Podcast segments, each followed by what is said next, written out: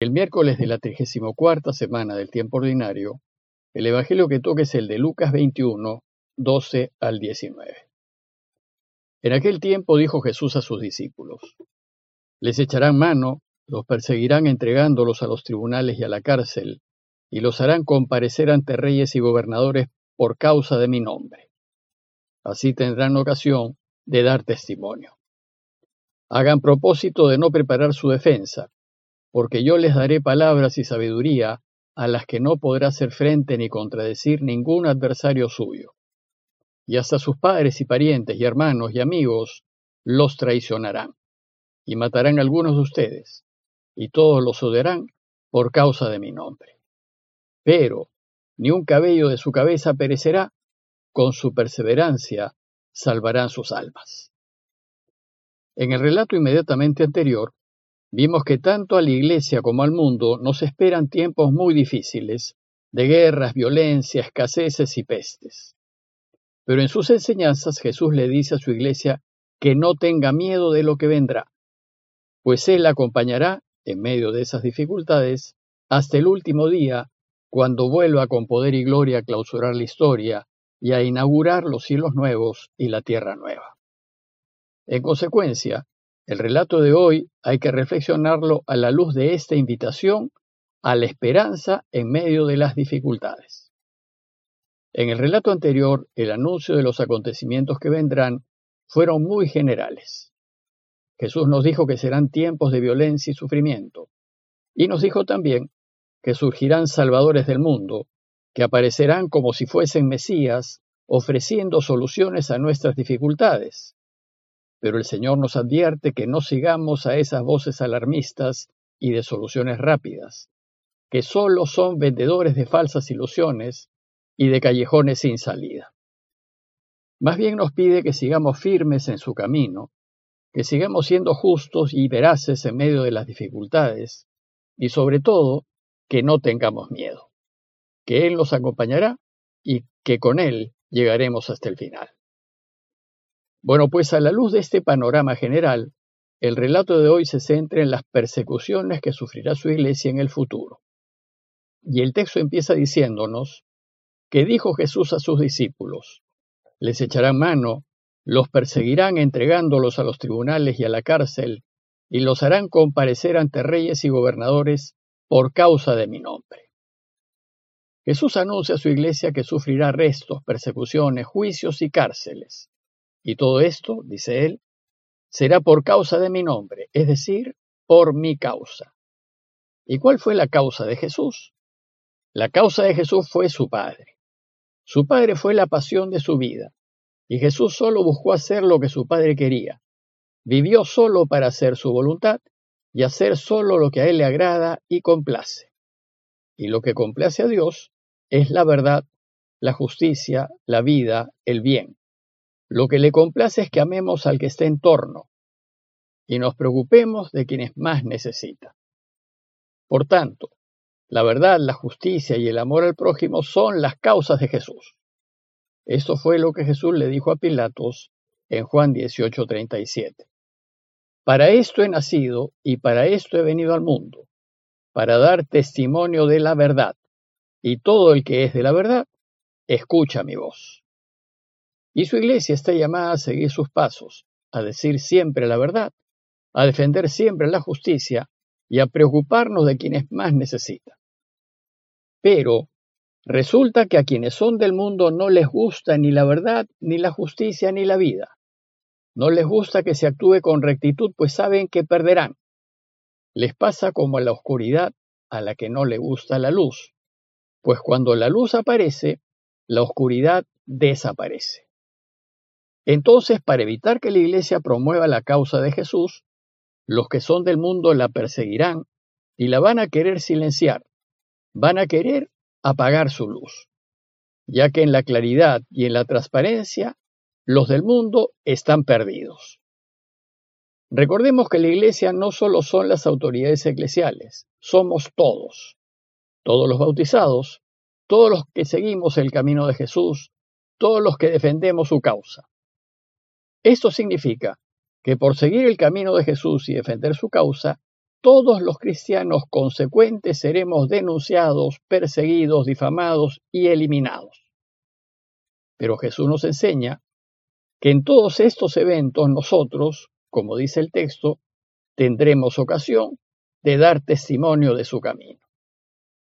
Bueno, pues sucede que detrás del relato de hoy está la historia reciente de la iglesia que Lucas conoció muy bien, pues cuando el Evangelio de Lucas vio la luz, en torno al año 90 después de Cristo, ya la iglesia tenía unos 60 años de historia. Y fue una historia como la que nos describe el relato, de persecuciones, cárceles y muertes. Por ejemplo, en torno al año 37, solo siete años después de la muerte y resurrección de Jesús, empezó una persecución judía contra los cristianos que se habían convertido del judaísmo y que eran de cultura griega. En esa persecución los judíos apedrearon a muerte a Esteban y como consecuencia de esto la iglesia se dispersó por las regiones de Judea y Samaria. San Pablo fue uno de los que persiguió a la iglesia en esos primeros años, pero luego de su conversión, Pablo fue víctima de esas persecuciones judías y buscaron matarlo, pero por tener ciudadanía romana, Pablo apeló al César y fue llevado a Roma para ser allá enjuiciado. Poco después, en el año 49, después de Cristo, el emperador Claudio expulsó de Roma a los judíos y con ellos echó también a los cristianos, pues los romanos no distinguían entre judíos, y en ese momento la gran mayoría de cristianos eran judíos. Bueno, pues en esos años la tensión entre Roma y los judíos se fue poniendo cada vez más tensa, hasta que estalló en las guerras judías del año 66, lo que finalmente llevó a que en el año 70 el general Tito destruyese Jerusalén. Pero un poco antes, en el año 64, el emperador Nerón incendió Roma y a fin de calmar la furia de la gente, le echó la culpa del incendio a los cristianos. Estas y otras calumnias provocaron la indignación del pueblo romano contra los cristianos el cristianismo fue condenado por odio al género humano y se la declaró religión ilícita. Entonces los cristianos se vieron sometidos a una serie de tormentos y torturas. En los circos eran echados a los leones, crucificados, encendidos como hogueras, y esos terribles espectáculos se convirtieron en la diversión del pueblo romano. Como fruto de esas persecuciones murieron Pedro, Pablo y muchos otros cristianos. Como ven, los inicios de la iglesia fueron muy duros y por tanto tomar la decisión de bautizarse significaba que uno se disponía a jugarse la vida por Dios y por su causa.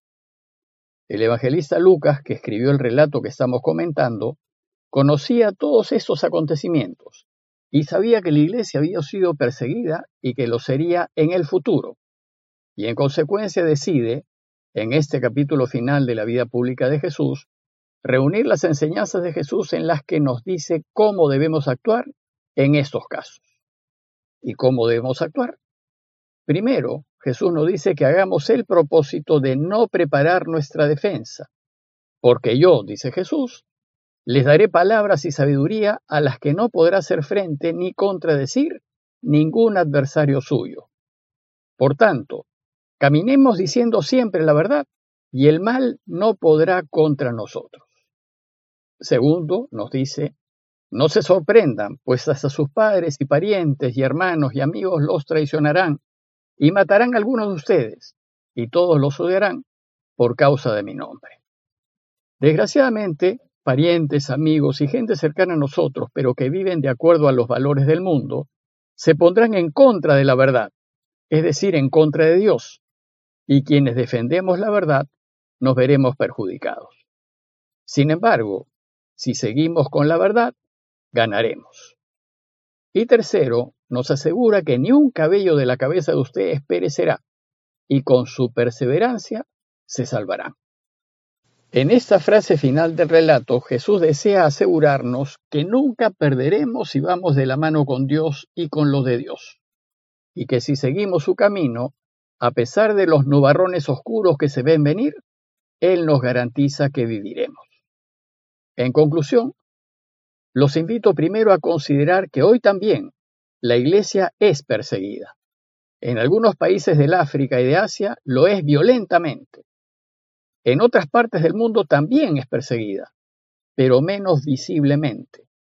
Y nos persiguen con falsos testimonios, difamaciones, montajes, distorsiones y con todo medio que haga imposible que sigamos adelante con nuestra misión. Desgraciadamente el mundo se ha valido de casos verídicos de delitos sexuales y financieros de algunos miembros de la Iglesia que nos han dejado muy mal parados, a fin de desprestigiar a toda la Iglesia. Pero así no es toda la Iglesia. La inmensa mayoría quiere caminar a la luz de Dios, actuar rectamente y ayudar. Y segundo, los invito a considerar la necesidad que tenemos de confiar en Dios. Tenemos que actuar rectamente y después ponernos en sus manos, que Él se encargará de sacarnos a flote y de extender la fuerza de su reinado. Pero, para que Él pueda ayudarnos, la condición es que vivamos en su luz. No podemos esperar que Él nos ayude si no somos íntegros. Por tanto, debemos serlo, aunque nos cueste y aunque perdamos. Pidámosle pues a Dios por la iglesia perseguida alrededor del mundo y pidámosle de manera especial que nos dé la fuerza necesaria para defender su causa y perseverar en su camino. Parroquia de Fátima, Miraflores, Lima.